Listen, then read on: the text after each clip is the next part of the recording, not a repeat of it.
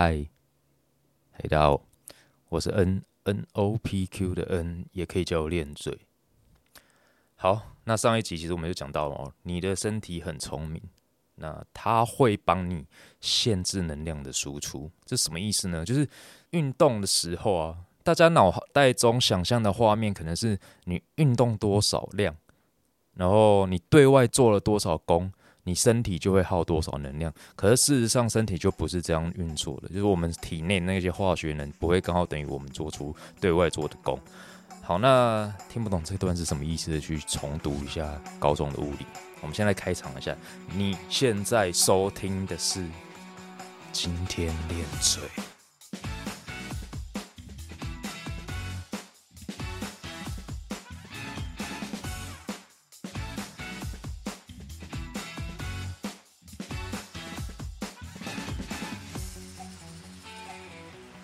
那总之就是，你到了一定的运动量之后，你的身体会渐渐不再耗费那么多能量，它会帮你省能量。也就是有可能你在运动的过程当中，其实你就没有消耗那么多能量，或者是它会减少你的 NEAT。那 NEAT 就是非运动的这些产热。好，那接着来聊一下很多人都会问到的问题哦，到底重训能不能取代有氧？那我们要从两个层面来看这件事情。第一个是耗能，那我必须说不好意思，重训的耗能就是比较低。现在你们可能会想说，怎么可能？哎，重训累的要死！哎，哦，这马上犯了第一个基本错误。不要再用累不累去看你消耗能量到底多少，这根本就不准。你整天躺在床上，你有可能很累，然后消耗能量才一点点。然后或者是那些你知道工程师坐在那边坐整天，他消耗能量可能也没有到那么多。但是却非常非常累，所以不要再用你的感觉累不累去判断你到底消耗了多少能量，这是不准的。也不是说没有参考依据啊，但是它就是不准。那当然，在某些情况之下，有可能有些人会讲说啊，我重训就是拿来当有氧做的，这就是他要把他的重训容量堆得非常非常高。然后时间可能拉得非常长，当然你这样做的话，可能就是利用时间还有组数去冲高你的耗能，这是是可以的啦。但是如果考虑到你到底有没有那个体力可以做这样的事情，然后第二个就是，如果你要增肌，那做那么多的组数，把时间拉那么长，对你来说是不是有意义的？好，那第二个层面，我们将要讲到有氧这件事情，它到底能达到什么重训达不到的？比方说。在 Zone Two 这个区间的有氧，好，Zone Two 是什么呢？Z O N E 区域，好，在第二区这个区间的有氧，对你的不管是健康，或者是运动表现，或者是恢复，都有很好的表现。好，那这当然包含就是在你立腺体上面的功能会比较好，还有一些些比较细的生理功能，我就不讲。生理或者是细胞生化功能这些我就不讲了，但是总之反正在这个区间的有氧是对增肌减脂也许是有帮助的。好，那我来讲一下这个区间的有氧大概是怎么样强度好了，大概就是台北人在赶捷运的那个速度。哦，因为走路其实有分哦，就是你在南部田野间慢慢走。跟你在台北赶捷运那个速度差超多的，所以你们大概抓一下。但是不同人这有个体差异啊。Zone Two 它有一个定义，你们可以自己上网 Google。这个要讲太久，而且讲很深，所以我就简单说，对大部分人可能就是差不多是这个速度哦。台北人在赶捷运的那个速度，所以其实对我来讲，为什么我一开始要定义说有氧跟活动，然后把它定义的这么不伦不类，就是因为我想要讲走路，就是尤其是讲快走，尤其是讲 Zone Two。这样子我就可以混着讲，到有氧跟活动这件事，这两件事情我就可以混着讲。那因为走路其实你要说它就是活动也是可以啊，你你要说它是运动也没有错啊，它是有氧也对啊，它低强度有氧啊。好，对，所以其实这件事情就是活动或者是有氧，它基本上是没办法被重训取代的，这个大家要搞清楚。因为以前其实有一个观念啊，包括我自己也是这样觉得。以前只有一段一阵子，我不知道大家记不记得，可能年纪比较轻的就没有没有听过这样的讲法。以前蛮常流传就是干嘛做有氧，重训就够啦的这种说法。我以前其实也不做有氧，其实现在我会做有氧，但是是因为后面的研究一篇一篇 paper 这样发，看起来做有氧就是有一些好处是无法被重训取代的。我现在做有氧单纯只是因为这样，并不是我喜欢做有氧，因为研究科学就告诉我们，实验结果看起来就是这样。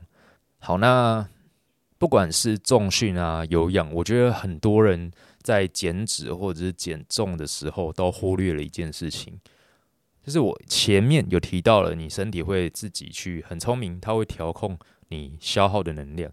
其中一个原因可能是来自于它会减低你平常的活动量。好，也就是说，减低活动量这件事情，最直接、最明显的就是表现在当你。执行了一个时间内比较高强度的有氧，好，即使不是有氧，是重训都好。做完了，你开始觉得疲劳，你回家就开始摆烂，就躺着，然后就看了整晚的韩剧。好，不好意思，那这个时候你的身体耗能是处于非常低的状态。你现在省下来的能量，直接跟你刚才消耗能量互补了。那你今天有可能。你今天整天的耗能根本就没有多耗多少，大家懂我的意思吗？这个是一个补偿机制，我们可以利用第一个，不要让你自己过度的疲劳，然后第二个，你要有意识的让自己不要一直处于静态的状态，去打破这个让你不自觉的静下来的这个行为。